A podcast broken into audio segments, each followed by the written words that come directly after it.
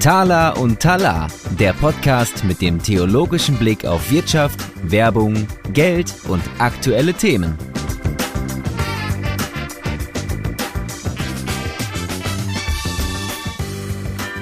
Herzlich willkommen zur neuen Thaler und Talar Folge. Mein Name ist Tobias Siebel, Marketingberater und Initiator von Thaler und Talar. Ja, moin und ich bin Tobias Pusch, der andere Tobias hier. Bin Wirtschaftsjournalist und mit meiner Firma Wortlieferant der Produzent dieses Podcasts und ja, Co-Host. Tobias, ich würde dir gerne eine Frage stellen. Ähm, vielleicht hast du die auch schon öfter mal selber gestellt. Was würdest du machen, wenn du morgen früh aufwachst und auf deinem Konto ist eine neunstellige Summe? Also sagen wir mal, die, die niedrigste neunstellige Summe, die es gibt, ganz bescheiden, 100 Millionen Euro. Was würdest du damit machen? Sehr gute Frage. Wahrscheinlich will ich erstmal die Bank anrufen und fragen, was ist da los, ja? Mhm. Äh, welcher Kunde hat sich mit den Nullen vertan? ähm, aber ja, also ich muss sagen, die Frage habe ich mir so oft noch gar nicht gestellt. Ähm, jetzt im Zuge des Podcasts natürlich ich würde mhm. versuchen, viele coole Unternehmen zu bauen, glaube ich. Einfach so, ich habe so viele Ideen für äh, Startups ähm, und da hätte ich einfach Lust, solche ja. Sachen dann mal umzusetzen, die momentan noch am Geld scheitern. Also eine große und gerne so Social Business Startups natürlich. Das wäre so eine Sache. Ja, genau. Also wo man ja. einfach sagt, okay, wir machen jetzt irgendwie coole, nachhaltige äh, Produkte, gute Lösungen, ne? Und, und irgendwie so eine Mischung aus Business und NGO. Das finde ich ja. schon ziemlich cool. Business und Purpose, ne? Also irgendwie so, dass da richtig was bei rumkommt, ne? Weltverbesserung. Ja, genau. Aber ich, ich würde natürlich aber auch wahrscheinlich erstmal ähm, irgendwie, weiß ich nicht, Urlaub machen oder sowas, ja. ne? Was, was einem ja Etwas da, konsumieren, äh, direkt auch mal ein paar neue Schuhe. Man kennt das. Ja, vielleicht. Aber vielleicht, weshalb ja. ich das frage, ich meine, du weißt es, ich muss ja nicht, äh, sozusagen, wir müssen ihn nicht überrascht tun, aber wir haben heute jemanden zu Gast, der ist das ähm, total gewohnt, dass da jemand hinkommt und sagt, boah, ich habe hier irgendwie ganz viel Geld. Und die Leute, die kommen typischerweise zu ihm, weil die mit diesem Geld was Gutes tun wollen. Die wollen das loswerden auf eine gewisse Weise, aber nicht irgendwie. Die wollen damit wohltätigen Zwecken dienen. Und ja, der, unser Gast heute, der, der hilft diesen Leuten dabei. Erzähl doch mal, wer das ist. Ja, das ist Andreas Schiemens äh, von Sinngeber. Das ist ähm, ja eine Ausgründung von der Hoffnungsträgerstiftung, die Vermögenden helfen, Sinn zu geben, also Geld wirklich an gemeinnützige Organisationen sinnvoll zu verteilen und auch mit dem Geld sinnvolle Sachen zu machen. So eine Art Family Office unter anderem. Wir haben noch andere Angebote dabei. Und er ist eigentlich so eine Koryphäe, nicht nur eigentlich, sondern eine Koryphäe für Philanthropie und für ja, das Geben und das Investieren von Geld für gute Zwecke. Genau, und das Spannende ist ja, Family Office ist ja so an sich ein stehender Begriff. Das sind ja oft so, ja, da, da können vermögende Familien ihr Geld abgeben und dann wird das investiert, vorzugsweise in Startups, um so eine maximale Rendite zu erzielen. Bei diesem Family Office ist das aber so, dass die Rendite, die dabei rauskommt, sozusagen eine emotionale oder auch eine soziale ist. Also die Rendite, die mit diesem Geld erreicht wird, ist, dass etwas Gutes in der Welt geschieht. Und weil das ja gar nicht so einfach ist, wie man denkt, gerade bei großen Beträgen gibt es so Leute wie Andreas, die helfen dabei. Das finde ich spannend. Und wir hören jetzt einfach mal rein, ähm, was Thaler mit Menschen macht, die sehr, sehr viel davon haben. und vielleicht noch eine Sache, und zwar, wir befinden uns ja hier zeitlich im Vorfeld des äh, KCF. Das ist ja der Kongress christlicher Führungskräfte in Berlin. Und da bist ja nicht nur du mit einem Taler Unterlarstand vor Ort, sondern auch der Andreas. Das heißt, wenn jemand Zeit, Lust, Nerv hat und dort ist und sagt, boah, ich muss echt noch einen größeren Geldbetrag loswerden, da kann er äh, mit Andreas gut ins Gespräch kommen. Also, hören wir rein, ne?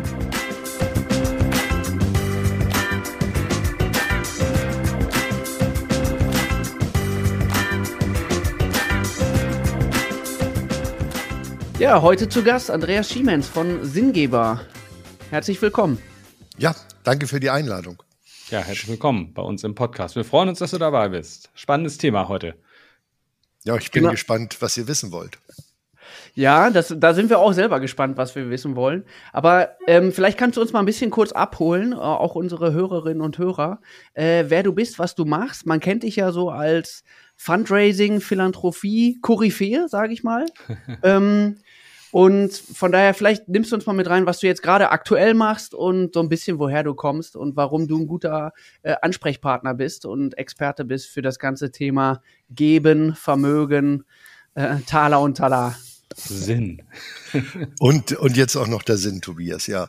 Also, äh, da ich ja nun schon ein paar Tage auf der Uhr habe, bin ich, äh, wäre es natürlich eine ganz lange Vorgeschichte, aber ich will es mal ganz kurz machen. Ich bin während des Studiums darauf gekommen, dass relativ wenige Arbeiterkinder Volkswirtschaftslehre studieren und habe dann beschlossen, dass ich ein Jugendzentrum in einem Arbeiterquartier in Hamburg-Bahrenfeld gründe oder mitgründe und fand dann diese gesamte soziale gemeinnützige Arbeit so spannend, dass ich Ende der 90er Jahre zur Berliner Stadtmission gegangen bin, also habe die Stadt Hamburg verlassen, um in diese Aufbruchsmetropole Berlin zu gehen und dort Fundraising hauptberuflich zu machen.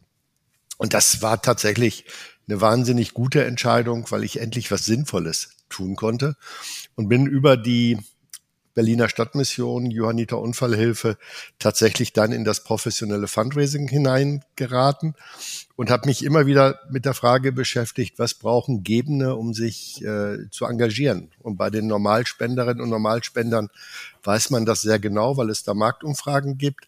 Aber bei den Hochvermögenden oder Vermögenden, also die Großspendenden, wussten wir das nicht. Und als mich dann ähm, 2007, 2008 der Ruf nach Hamburg wieder zurückgelockt hat, hatte ich die Chance bei einer äh, Landesbank hier im Norden im Wealth Management, also bei den Privatkunden, das Thema Philanthropie aufzubauen. Das heißt, ich habe das erste Mal nicht mehr mit den Menschen drüber gesprochen, ob sie mir oder den Johannitern oder der Stadtmission Geld geben, sondern ich habe mit ihnen darüber gesprochen, warum sie Geld geben und wie sie es idealerweise richtig machen. Also dieser Perspektivwechsel. Warum? Und der hat warum tatsächlich, und der hat tatsächlich dazu geführt, dass ich dann irgendwann zu einem Philanthropie-Experten geworden bin. Und wieso bietet sowas eine Landesbank an? Kann man sich das so vorstellen, dass sie sagen, wir wollen unsere Kunden rundum abholen und auch diese Dimension bespielen? Ist das sozusagen so ein Benefit für die Kunden? Oder hat die Landesbank da was von? Weil am Ende des Tages ist das ja eher Geld, was abfließt, ne? Genau, und das ist, glaube ich, äh, der Punkt, warum es häufig über Banken so schwer war, auch äh, äh, für gemeinnützige Organisationen dort das Geld zu generieren. Äh, aber in der Bank war es so, dass diese Bank quasi sich selber neu erfinden musste, weil sie am Boden lag, wie äh, mhm. nach der Finanzkrise, wie viele, wie viele dieser Finanzinstitute. Und das war die HSH Nordbank, bei der ich mhm. war, also auch eine von diesen Bad Banks. Und die Bank hat dann gesagt, jetzt haben wir die einmalige Chance, unser Geschäft neu zu entwickeln. Und wir wollen unseren Kundinnen und Kunden, sei es Privatkunden oder auch Firmenkunden, den wollen wir einen ganzheitlichen Service rund um ihr Geld anbieten. Und wir wollen gar nicht mehr Stiftungen gründen, um das Geld zu behalten, sondern wir wollen ihnen helfen, das Geld so sinnvoll zu investieren, wie sie es für richtig halten und auch wenn es zu unseren Lasten geht, weil wir wollen die Expertinnen und Experten für Geld sein. Das war, das war das Motiv. Und jetzt bist du aber nicht mehr bei der Bank. Nein, jetzt bin ich nicht, jetzt bin ich jetzt Vielleicht bin ich, wir mal in die Gegenwart. Jetzt also bin jetzt ich jetzt bin ich jetzt bin ich bei den Sinngebern und und und und Sinngeber ist eigentlich die konsequente Fortsetzung dieser Philanthropieberatung äh, bei der Bank, aber es ist überhaupt nicht aus der Bank heraus entstanden, sondern vor fast drei Jahren hat äh, unser Stifter Tobias Merkle die Idee gehabt, dass dieses Thema Philanthropie und mehr vermögende Menschen zu motivieren, Geld zu geben, dass das etwas ist, wo es sich lohnt, hinein zu investieren und hineinzudenken. Und er hatte damals die Idee, so eine Art Family Office für Philanthropie zu gründen. Das heißt, eine Einrichtung, ein, eine, eine Beratung, die mehrere vermögende oder auch hochvermögende Familien äh, bündelt, zusammenbringt und vernetzt und mit ihnen gemeinsam Wege findet, wie man sich engagiert, aber auch Projekte findet, in die man sich hinein engagiert. Und wie es der Zufall so wollte, hatte ich den gleichen Plan. Und äh, wir haben voneinander erfahren, haben uns ausgetauscht und festgestellt, es macht, glaube ich, ganz viel Sinn, äh, wenn wir das zusammentun.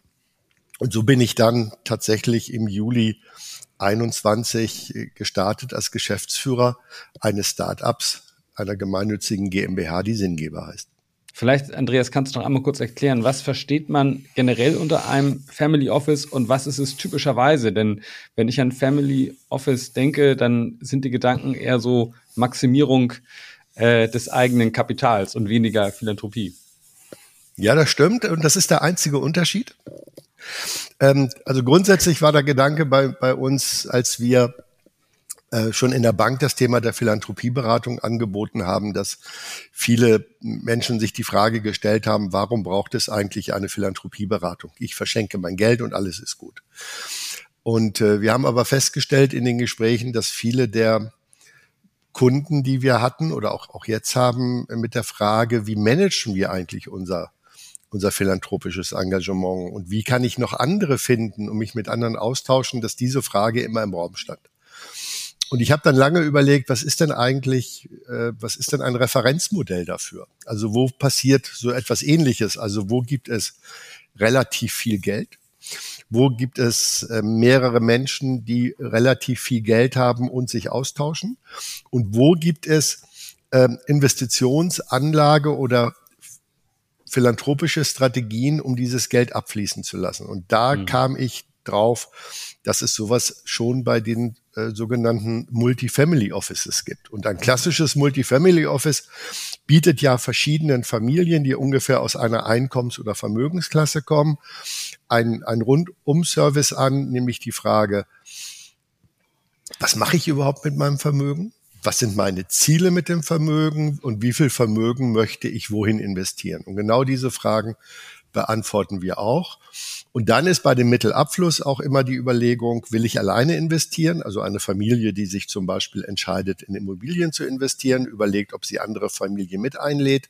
Und genau dieses Modell haben wir auch für die Philanthropie übertragen. Das heißt, wir haben nichts Neues erfunden. Wir haben einfach das Grundkonstrukt eines Multifamily Offices, sagen aber, die einzige Rendite, die es hier gibt, ist sozialer gesellschaftlicher, sozialer gesellschaftlicher Impact. Ah ja. Mhm. Oder mal auf die Gebenden äh, zurück übertragen, eine maximale Zufriedenheit mhm. oder eine Erfüllung der eigenen Erwartungen. Denn, denn viele Menschen, die ihr Geld, äh, die einen Teil ihres Geldes verschenken, haben mhm. gewisse Vorstellungen, was damit passiert und wie das passiert.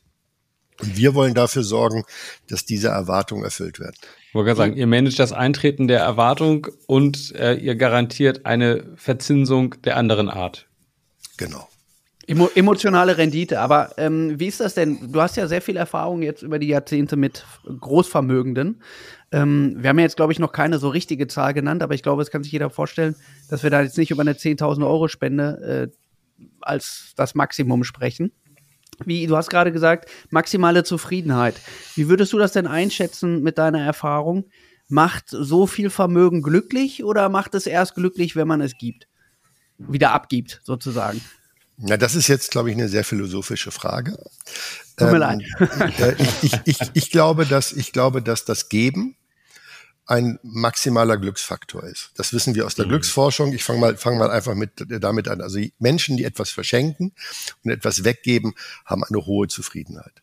Das heißt, dieses, dieses Momentum, sein, sein Vermögen oder einen Teil davon anderen zu geben, damit sie damit die Welt besser machen, ist natürlich eine maximale Art der Zufriedenheit und häufig auch eine andere Form des äh, persönlichen Engagements, als wenn man mit dem Unternehmen quasi in den eigenen äh, also mit dem Geld in den eigenen Unternehmen arbeitet. Das, das ist ja der, der Grund, warum es Menschen gibt, die so ein hohes Vermögen haben, weil sie sich das in ihren Familien in den letzten Jahren hart erarbeitet haben. Und diese harte Arbeit, die, das ist, glaube ich, da ist nicht das Geld das Motiv. Also die Menschen werden nicht Vermögen, mit denen ich zu tun habe, weil das ihr Ziel ist, sondern weil sie, weil sie Verantwortung übernehmen. Und unsere Mandantinnen und Mandanten sagen in aller Regel, dieses Geld, das wir haben, dieses Vermögen, über das wir verfügen, ist eine Verpflichtung. Einmal für uns als Familie, aber auch für die Gesellschaft, dass wir dieses Geld sinnvoll einsetzen. Oder unser Stifter äh, sagt immer ganz gerne, dieses Vermögen ist nicht für unseren privaten Luxus, sondern wir haben eine Verantwortung dafür und dieser müssen wir gerecht werden. Das hat also schon einen hohen Verantwortungsdruck.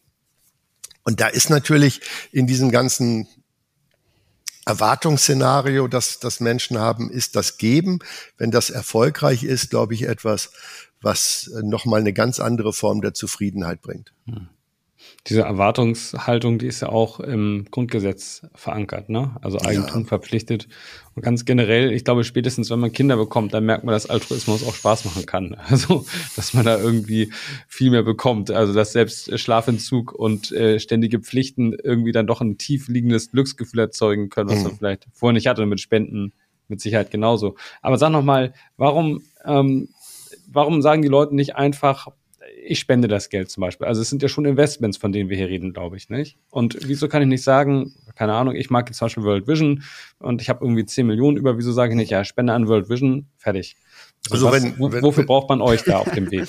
Also, also auf dem Weg braucht man uns gar nicht, weil mhm. 10 Millionen an World Vision ist immer eine gute Idee mhm. äh, weil das auf der einen Seite eine Organisation ist, die ja ein Vielfaches von dieser Summe jedes Jahr sinnvoll ausgibt. Und mhm. wir wissen über Jahre ja auch schon, dass äh, World Vision eine klasse Arbeit macht. Dann mhm. ist World Vision auch noch eine christliche Organisation, also auch Es gibt auch noch andere, ne? Kleiner ganz, ganz Ich wollte jetzt keinen bevorzugen, das war nur subjektiv. Naja, aber, äh, aber, aber, aber das Beispiel ist gut, weil das ist eine große, erfahrene Organisation. Und wenn du einer großen, erfahrenen Organisation 10 Millionen Euro spendest, kannst du davon ausgehen, dass sie damit umgehen kann. Mhm. Ich habe ein anderes Beispiel. Wir haben eine Unternehmerfamilie, die, in den, die im letzten Jahr sehr erfolgreich war mit ihrem Unternehmen. Mhm. Und äh, diese Familie hat ähm, die Regelung, dass 10 Prozent des Unternehmensgewinns gespendet wird. Mhm. Und zwar idealerweise an eine eigene Stiftung, die das Geld dann im Laufe des Jahres ausschüttet mhm. an die Projekte, die sie unterstützen. Und jetzt hat dieses, äh, dieses Unternehmen statt, äh, sagen wir mal, zwei Millionen Euro, acht Millionen Euro Gewinn abgeworfen. Jetzt ist es aber so, dass diese Stiftung gut zwei, vielleicht auch zweieinhalb Millionen Euro zeitnah ausgeben kann, sinnvoll. Mhm. Aber die Differenz dazu, die sechs Millionen eben nicht, weil es das Dreifache des Volumens ja. ist. Ja. Und dann ist natürlich die Frage, was kann ich denn dann tun, um dieses Geld sinnvoll ähm, der Gemeinnützigkeit zur Verfügung zu stellen. Und das ist dann nicht mehr ganz so einfach. Und gerade mhm. dann auch, wenn man dann weiß, Mensch, ich habe den Jahresabschluss, den, den, den habe ich jetzt im Blick, äh, Ende November, Anfang Dezember, und ich muss bis zum Jahresende eine Lösung für diese ja. Differenz haben. Und das ist unsere Aufgabe, dafür eine Lösung zu finden. Und das haben wir gefunden für die Differenz, äh, so dass die Familie auch ganz entspannt ihr philanthropisches, äh, ihren philanthropischen Weg mit diesem größeren Betrag finden kann. Weil es ist ja ein mhm. Unterschied, weil wenn du jetzt eine Organisation hast, vielleicht eine, eine Kirchengemeinde bei dir im Ort, also im Buchholz oder hier in Hamburg, und der würdest du 10 Millionen überweisen, und die hat aber nur ein Budget von 60.000, dann wäre das keine Goldene Kirchenbänke Idee. dann. Goldene Kirchenbänke, ja, und ja. Wenn das genau. mein Ziel ist, ist ja alles gut. Aber genau, ich glaube, es geht auch darum, könnte ich mir vorstellen, dass ihr auch teilweise helft, also möglicherweise kommt ja jemand zu euch, der kann noch gar nicht so richtig artikulieren, was er, was er konkret möchte, oder? Der sagt, ich möchte mhm. Gutes tun, mir liegt äh, Thema XY am Herzen, zum Beispiel Dritte Welt oder Kinder oder irgendwas. Und ihr helft wahrscheinlich auch dabei, vom Abstrakten ins Konkrete zu kommen, oder? Auf jeden Fall. Und wir haben, ich würde das vielleicht nochmal kurz weiter ausführen, wir haben so drei Zugangsformen. Wir haben einmal Menschen, die äh, schon, schon sehr lange spenden und auch sehr umfangreich spenden, aber irgendwie das Gefühl haben, das ist noch nicht optimal. Also mhm. die Frage, muss ich das besser machen? Mhm. Die zweite Frage ist, äh, die zweite Gruppe ist die, die du beschrieben hast, nämlich die Frage, äh, ich würde gerne was machen, ich, ich habe diese Verantwortung in mir, weil Philanthropie ist ja so eine intrinsische Motivation, mhm. die kommt ja aus dem Menschen heraus. Äh, aber ich weiß noch nicht genau, wie, wie mache ich das richtig? Was sind meine Themen und wie kann ich dieses Geld sinnvoll einsetzen? Und die dritte Gruppe ist die, die sagt, naja, ich höre immer so viel von Philanthropie, das ist mir alles so fremd. Äh, aber irgendwie habe ich den Eindruck, da ist so ein, da ist so ein Mysterium dahinter. Das, das ist irgendwie vielleicht doch was Tolles. Sag mir doch mal, äh, ob sich das für mich auch lohnt, Philanthrop mhm. zu werden. Also emotional lohnt, nicht finanziell, weil finanziell ist das natürlich immer das Falsche, weil Welt, Geld verschenken ähm, erhöht ja nicht den eigenen Lohn, außer, mhm. außer die Akzeptanz und in der Gesellschaft. Ich glaube, das sind die drei, die, die drei Gruppen. Und dann aber zu sagen, äh, und dann erstmal herauszufinden, ich glaube, Tobias, das ist die spannendste Frage. Weil wenn ich habe ja vorhin gesagt, die, die Menschen wollen ihre Erwartungen erfüllt wissen. Hm. Nur einige haben ihre Erwartung gar nicht definiert. Ja, ja, also genau. die wissen gar nicht, hm. an was sie messen können, ob es ja. ein gutes Invest ist oder eine gute Spende. Und das wichtiger erster Schritt, das zu definieren. Und das versuchen wir herauszufinden. Was motiviert hm. dich, warum? Warum machst du das? Hast du Vorbilder in der Familie? Hast du ein, hm. ein, Ereignis in deinem eigenen Leben, äh, ja. was dich motiviert hat? Also was, was ist dein Kern, Kernmotiv? Was möchtest du erreichen auch einfach? Ne? Also so, das sind auch oft Menschen, die, glaube ich, ganz klare Ziele haben, zumindest das gewohnt sind in ihrem Leben. Und auch da werden sie das wahrscheinlich, wahrscheinlich dringend brauchen. Ja, wobei auch ich einen, einen, einen sehr bekannten Philanthropen aus dem christlichen Bereich äh, wahrnehme als jemand, der im Berufskontext sehr klar, sehr spitz mhm. investiert, aber ähm, als Christ seinen Zehnten weit ausstreut. Also eine ganz, mhm. ganz andere Strategie hat und dabei eine große Freude empfindet. Also auch mhm. das anders machen zu können, als man das vielleicht in einer Unternehmensholding machen muss. Das ist nochmal eine andere Form von vielleicht Freiheit sogar, ich weiß es nicht. Hm. Was sind denn so die Kernmotivationen, die du da wahrnimmst in den Gesprächen? Also, wo du sagst, das sind eigentlich so die Top drei, warum Vermögende wirklich äh, Geld geben? Also der absolute Spitzenreiter ist Verantwortung für das Geld. Das haben wir sowohl bei den Älteren, und die Älteren sind so 60, 70, als auch bei den Jungen. Ich hatte gerade in den letzten Tagen sehr viele Gespräche mit jüngeren Menschen, die so um die 20, um die 30 sind, also Ende 20 bis Mitte 30, die jetzt aufgrund ihrer Familien auf einmal hohe Vermögenswerte übertragen bekommen mhm. oder in die Nachfolge gehen. Und die sagen, äh, die Gesprächspartnerinnen, mit denen ich zu tun hatte, sagen alle ja für dieses Geld habe ich eigentlich gar nichts getan. Ich bin mhm. einfach nur glücklich hineingeboren und habe das Glück, dass, dass wir in einer Familie leben, die mit dem Vermögen gut umgehen kann. Also muss ich mir überlegen, was ist denn, was ist denn diese Verantwortung für dieses Geld, die, die ich habe. Also wie muss ich damit umgehen? Also es macht ja wenig Sinn, jetzt zu sagen, ich kaufe mir eine 500 Millionen Euro Yacht mit einem Hubschrauberlandeplatz und trinke und, und, und, und bade quasi in Champagner. Das ist ja so ein, das ist ja so ein irres Bild aus der Gala oder aus dem Boulevard.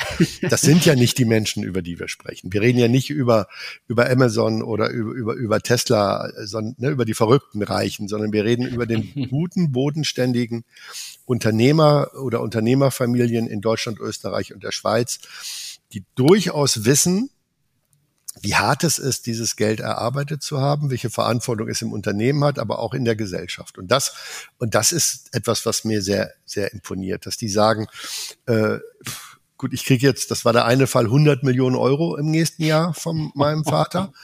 Jetzt, juch, juche, ich kaufe ja. mir eine Villa und ich kaufe mir... Kann auch ein Mühlstein sein. Ne, nee, also gar nicht, sondern die sagen, ich will, eigentlich, eigentlich will ich das Geld gar nicht. Und die Frage, wenn ich es aber schon hm. kriege, ja. was mache ich damit? Ja.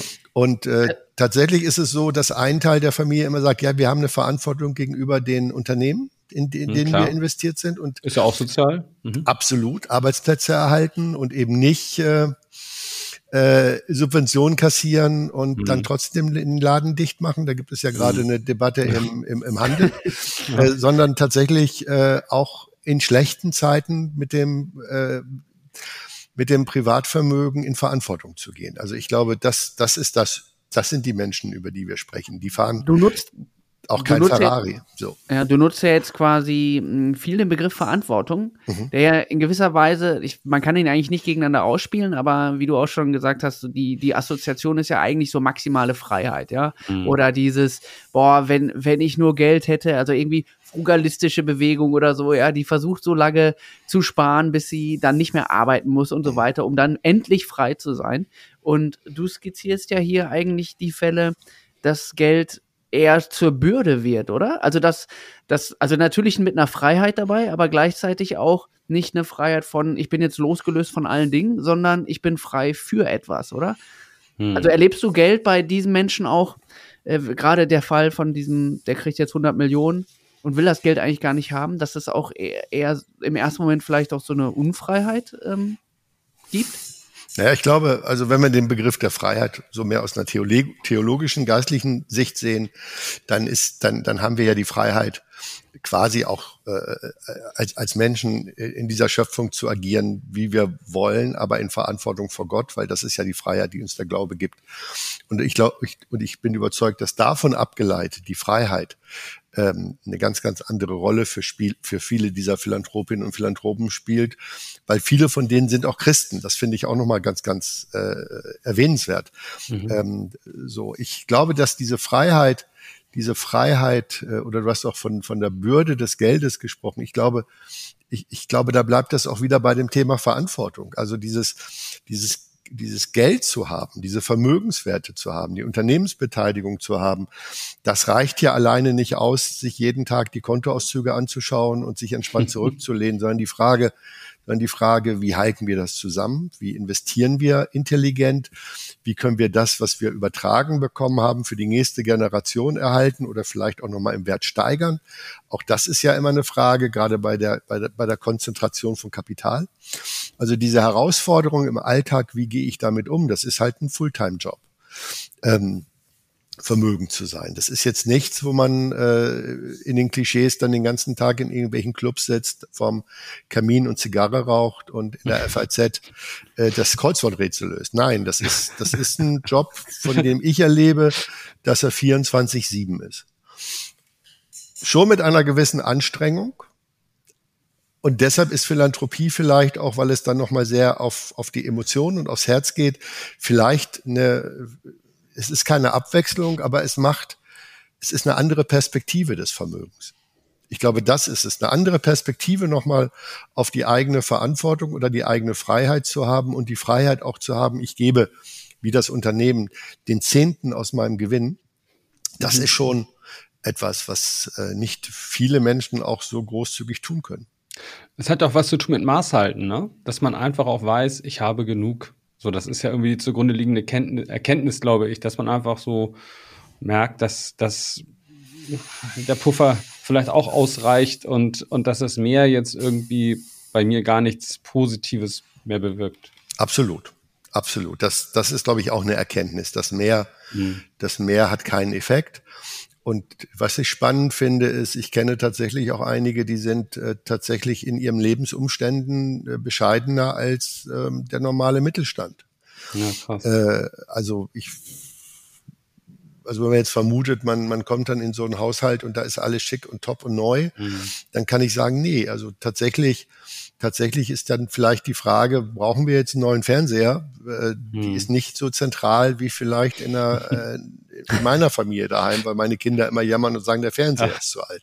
Also ich, ich finde, also ich finde, das ist so ein Punkt, wo ich dann immer so denke, weil meine Schwiegermutter sagt manchmal, ja, guck mal, die, die haben es gut, die sind so reich, die können sich alles leisten, hm. die wohnen hm. toll, die haben eine große hm. Villa und, und, und. Und dann sage ich, ja, aber das ist die eine Seite. Und aber auf der anderen Seite erlebe ich das nicht überall so, dass sie mhm. dann auch wirklich so sichtbar reich sind. Und, und der, der zweite Teil ist, wenn man eine bestimmte Einkommensgrenze überschreitet, ist das Leben auch nicht mehr frei ja. wo man eben aufpassen muss, auf sich, Dafür auf die Familie, ja. auf das Geld. Weil ganz viele Menschen um die Ecke kommen, das erlebe ich ja auch. Also hm. äh, es gibt immer Menschen, die sagen, Mensch, Schiemens, du kennst ja Reiche, ich brauche dringend mal Geld, 10.000 hier, 50.000 da, besorgt mir das. Das, das wollten wir gleich auch noch machen im Anschluss. Portokasse. Ja, da kann ich euch gleich sagen, nee, Nee, also ich bin, es ist nicht unser Job, es ist nicht mein Job, den, den Organisationen zu helfen, ähm, äh, ihr Fundraising zu erfüllen. Ja. Da habe ich zwar im Team jemanden, der die Organisation berät, sondern mein Job ist es, mit den Menschen, die sich uns anvertrauen, die richtigen Wege, die richtigen Projekte und die richtigen Organisationen zu finden und nicht umgekehrt. Weil ich glaube, ihr, ihr kennt das alle, ne? wenn, wenn, wenn, ihr, wenn ihr merkt, euer Telefonprovider ruft an und erkundigt sich, ob ihr zufrieden seid mit der Netzabdeckung, dann wisst ihr genau, der will euch einen neuen Vertrag verkaufen. Und das ja, macht es nicht sympathisch. Ja, genau, kleines Upgrade. Aber es ist wirklich so, also das ist so ein Gedanke, den habe ich auch schon privat durchgespielt. Ne? Was würde ich machen, wenn ich viel Geld hätte? Und ich bin auch davon überzeugt, dass es also wenn du ein großes Haus ziehst, dir ein fettes Auto kaufst und jeder sieht, wie viel Schotter du hast, das macht dich nicht glücklicher, da bin ich mir mhm. sicher. Also allein schon, wenn alle auf einen neidisch sind, das ist schon auch nicht äh, genau. ein tolles Gefühl vermutlich. Aber sag nochmal, ich würde gerne nochmal zu einem Punkt zurück, den wir eben schon kurz einmal hatten. Und zwar, was mache ich denn, wenn ich zu dir komme? Ähm, du hilfst mir dabei, irgendwie rauszubekommen, für welchen Zweck ich wie spenden mhm. möchte. Und dann merkt man, ja, da gibt's doch überhaupt keine Konstruktion für, keine Organisation, die das irgendwie so ankommen lässt, wie ich das möchte. Helft ihr euch dann auch mit, irgendwie was, was aufzubauen? Also irgendein Konstrukt, irgendein Vehikel, um das ja. Geld auch dorthin zu transportieren und das dann ja auch zu monitoren am Ende des Tages wahrscheinlich? Definitiv. Also zum einen glaube ich, Tobias, dass es für fast alle, alle guten Zwecke schon tolle Projekte gibt. Wir haben ja mhm. eine okay. Zivilgesellschaft, die ist wahnsinnig kreativ, aber trotzdem gibt es Situationen, wo du sagst, nee, das ist nicht das, was du dir vorstellst. Mhm. Und das ist einmal die Frage, wie, wie kann ich dieses Geld, ich sprach ja vorhin von dieser Familie, diese sechs Millionen, wie kann ich die jetzt erstmal irgendwo sinnvoll parken, damit ich sie in den mhm. nächsten drei, vier Jahren auch noch sinnvoller ausgeben kann? Ähm, äh, und, und dafür bieten wir Lösungen an, rein technische Finanzkonstruktslösungen. Ja. Wie kann mhm. ich, kann ich Geld parken? Das ist die eine äh, Aufgabe. Dafür haben wir extra einen Donor Advice Fonds aufgebaut und mhm. den wir jetzt gerade in den Markt bringen. Was ist das? Äh, also ein Donor Advice Fonds ist letztendlich, du spendest Geld in ein, in einen Fonds und hast aber die Möglichkeit, deine Spende in dem Fonds an Organisationen deiner Wahl ah, ja. auszugeben. Also du spendest an ein Vehikel, hast dann unbegrenzt Zeit und mhm. kannst von dort aus entscheiden, wohin geht das Geld? Nehmen wir mal ein Beispiel, deine Kirchengemeinde möchte gerne eine neue Orgel kaufen, braucht dafür fünf Millionen Euro. Du sagst, okay, ich kann euch jetzt 500.000 Euro geben. Ähm, die spende ich jetzt schon mal, weil ich brauche jetzt vielleicht meine Spendenbescheinigung wegen, habe einen guten Jahresabschluss. Ihr kriegt das Geld aber erst dann, wenn ihr auch genügend zusammen habt für die Orgel. Und dann äh, mhm. kannst du irgendwann sagen, okay, jetzt überweise ich euch die 500.000. Es kann aber auch sein, dass die Kirchengemeinde dann sagt, 5 Millionen für eine Orgel ist ja auch ein bisschen blöd. Wir machen lieber was Sinnvolles damit. Jetzt nichts gegen Orgeln, aber vielleicht, dann kannst du sagen, okay, dafür kriegt ihr das Geld aber nicht, dann kriegt es eben eine andere Organisation. Mhm. So, das ist, das ist dies, dies Grundkonstrukt. Und die Frage jetzt äh, allerdings, äh, bauen wir auch Projekte auf? Antwort ja. Da sind wir zum Beispiel gerade dabei, mit, äh, mit verschiedenen Akteuren in Lateinamerika ähm, Wälder aufzuforsten, die die Aufgabe haben, den Menschen vor Ort ein, stab ein stabiles soziales Umfeld plus Einkommen zu geben. Mhm. Und das gibt es in dieser Region, in der wir es machen wollen, noch nicht. Und es gibt es zwar ähnlich in anderen, äh, auf anderen Kontinenten, aber eben noch nicht so konkret, zum Beispiel auf das Thema Versöhnungsarbeit oder, oder Gefangenenarbeit. Und da mhm. entwickeln wir für unsere äh, Spenderinnen und Spender quasi ein eigenes Projektprofil und organisieren auch eine gemeinnützige Trägerschaft dafür. Ja. Mhm. Aber das machen wir eben nicht für 10.000 Euro. Nee, das ist schon klar. Ja. Muss ein bisschen größer werden, ja. Ja, da, da sind vielleicht noch mal drei Nullen hinten dran, dann passt ja, es. Man kennt das, ja. Am Ende sind das aber alles nur Zahlen. Musst du, genau, das, das sind vor allem nur Nullen, muss auch mal sagen. Ja. Was mich nochmal interessieren würde, ich so als äh, auch äh, PR-Fuzzi, ähm, wie wichtig ist dein, dein Spendern oder dein sagst du, Kunden oder Klienten eigentlich auch gegebenenfalls die große Glocke? Also soll das bekannt werden, was sie machen, oder ist genau das Gegenteil der Fall und die sagen, bitte so diskret wie möglich?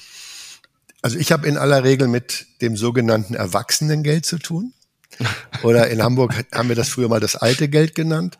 Hm. Also ich habe äh, in aller Regel mit Familien und Personen zu tun, für die ist dieses Geld schon, schon, schon länger vorhanden und sie haben diese ganzen Phasen von äh, wirtschaftlicher Entwicklung quasi schon hinter sich. Mhm. Da ist es so, die, die wollen keine große Glocke. Die möchten noch nicht mal eine, eine mhm. kleine Glocke. Also wir haben okay. ein Ehepaar, die tatsächlich ähm, recht großzügig spenden, die tauchen nirgends auf, weil die Spenden werden im Wesentlichen dann über uns abgewickelt und gezeigt. Da steht dann quasi mhm. auf der Bescheinigung Sinngeber und nicht ja, die Familie drauf. Mhm. Und dann haben wir auf der anderen Seite das sogenannte junge Geld. Das junge Geld will sich in einer bestimmten Phase manchmal zeigen. Du erkennst das, wenn du vielleicht mal einen Fußballclub hast.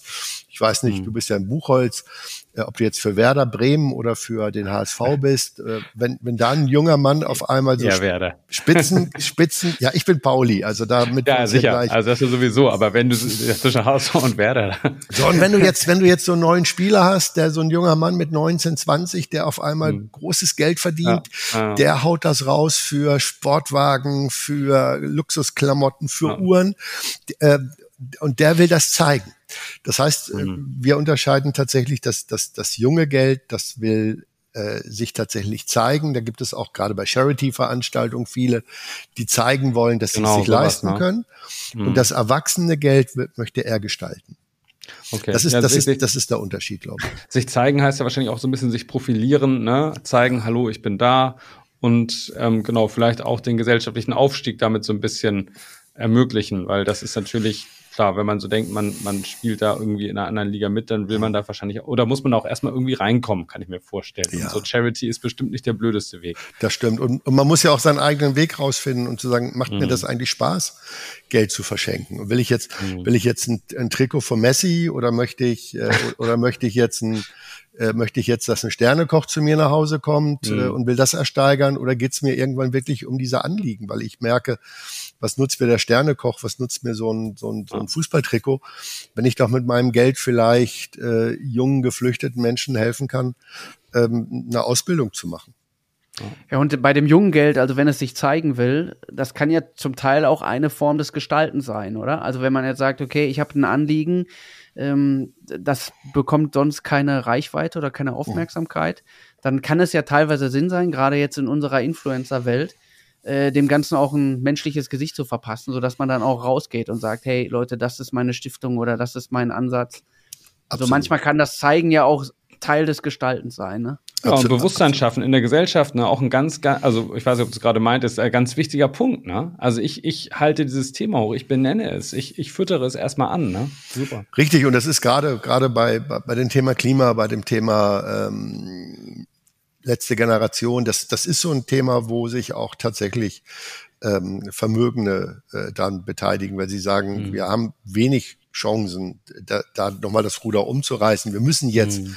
viel mhm. präsenter sein und müssen uns auch einsetzen und sichtbar sein, damit andere sich dieser Bewegung anschließen. Ja, und es mhm. gibt natürlich auch vergessene Themen vergessene Krisen in, in Afrika, in, im Darfur, wo Menschen sterben, in den Flüchtlingslagern.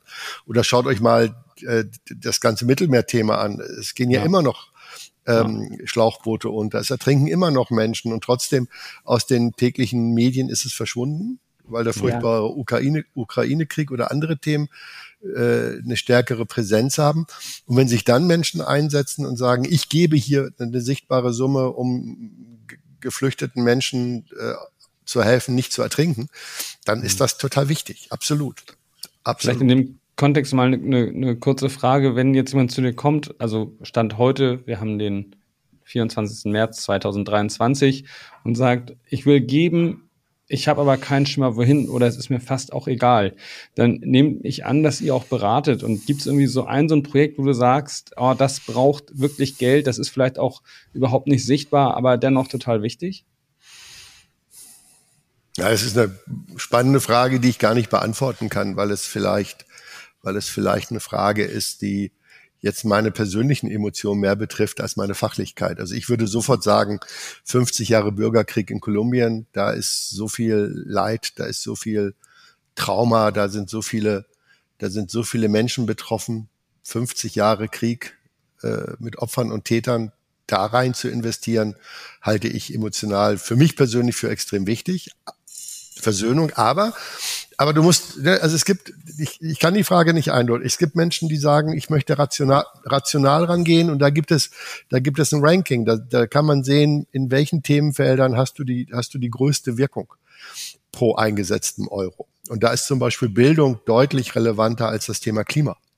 Also wenn du rational rangehst, dann ist das so ein Thema. Wenn du etwas machen möchtest, äh, als Familie, finde ich, musst du, musst du im Familienrat bis zu den Enkelkindern musst du ein gemeinsames Thema finden. Das könnte zum Beispiel ähm, Klima sein. Das kann aber auch, das kann aber auch, das kann aber auch was komplett anderes sein. Ich glaube, ich glaube, dieser, die, dieses eine magische Projekt, das alle begeistert, ich glaube, das gibt es nicht. Ja, und es ist ja auch nicht so, äh, dieses ein, also dafür haben wir leider auch zu vielfältige Not, ja, also, finde ich zumindest. Also da jetzt zu sagen, boah, das eine Projekt, wenn du da jetzt spendest, dann ist da, äh, weiß ich nicht, dann hat man da irgendwo mh, hm, ja ein Pflaster drauf gemacht, wo es ganz besonders blutet. Ja. Ich glaube, dafür gibt es einfach viel zu viel äh, Leid. Absolut. viel ja. zu viele Stellen. Ähm, und ich merke, ich merke auch, wenn ich mit, wenn, wenn mich Menschen ansprechen auf das Seehaus, das gehört ja mit zu dem Engagement von Tobias Merkle, der äh, dort eine ganz andere Form des Strafvollzuges entwickelt hat und sagen, Mensch, das finde ich spannend, ich würde mir das gerne mal anschauen.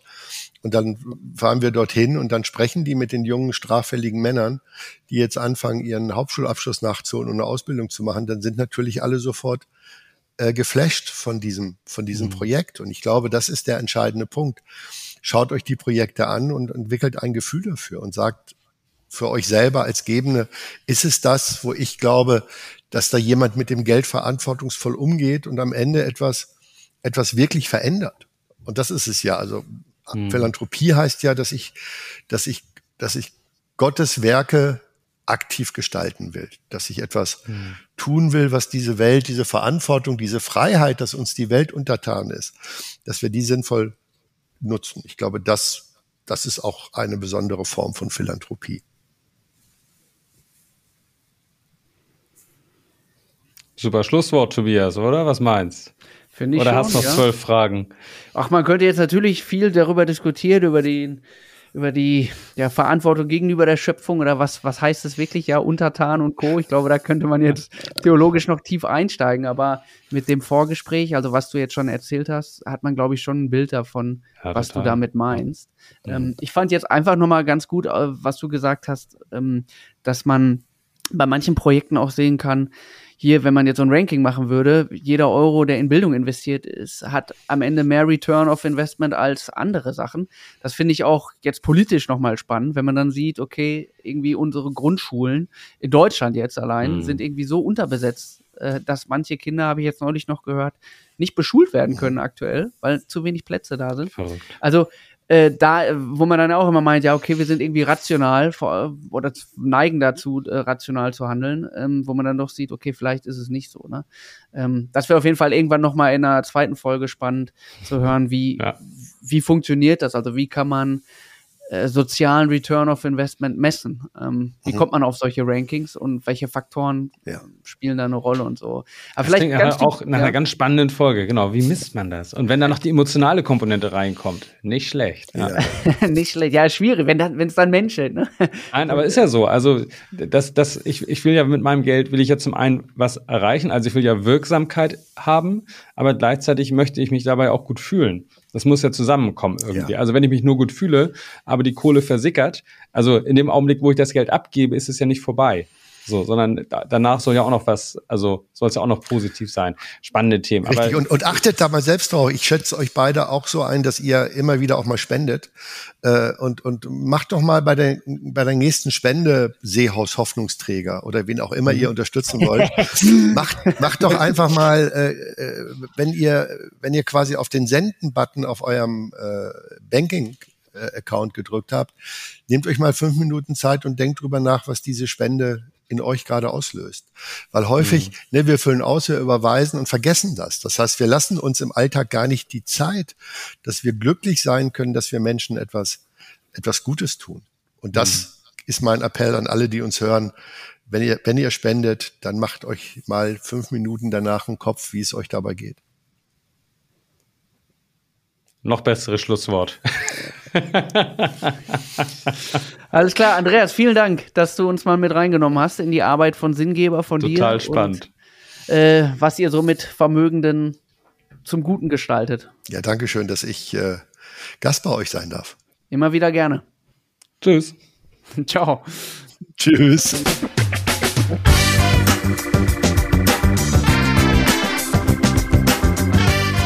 Tala und Tala, der Podcast mit dem theologischen Blick auf Wirtschaft, Werbung, Geld und aktuelle Themen.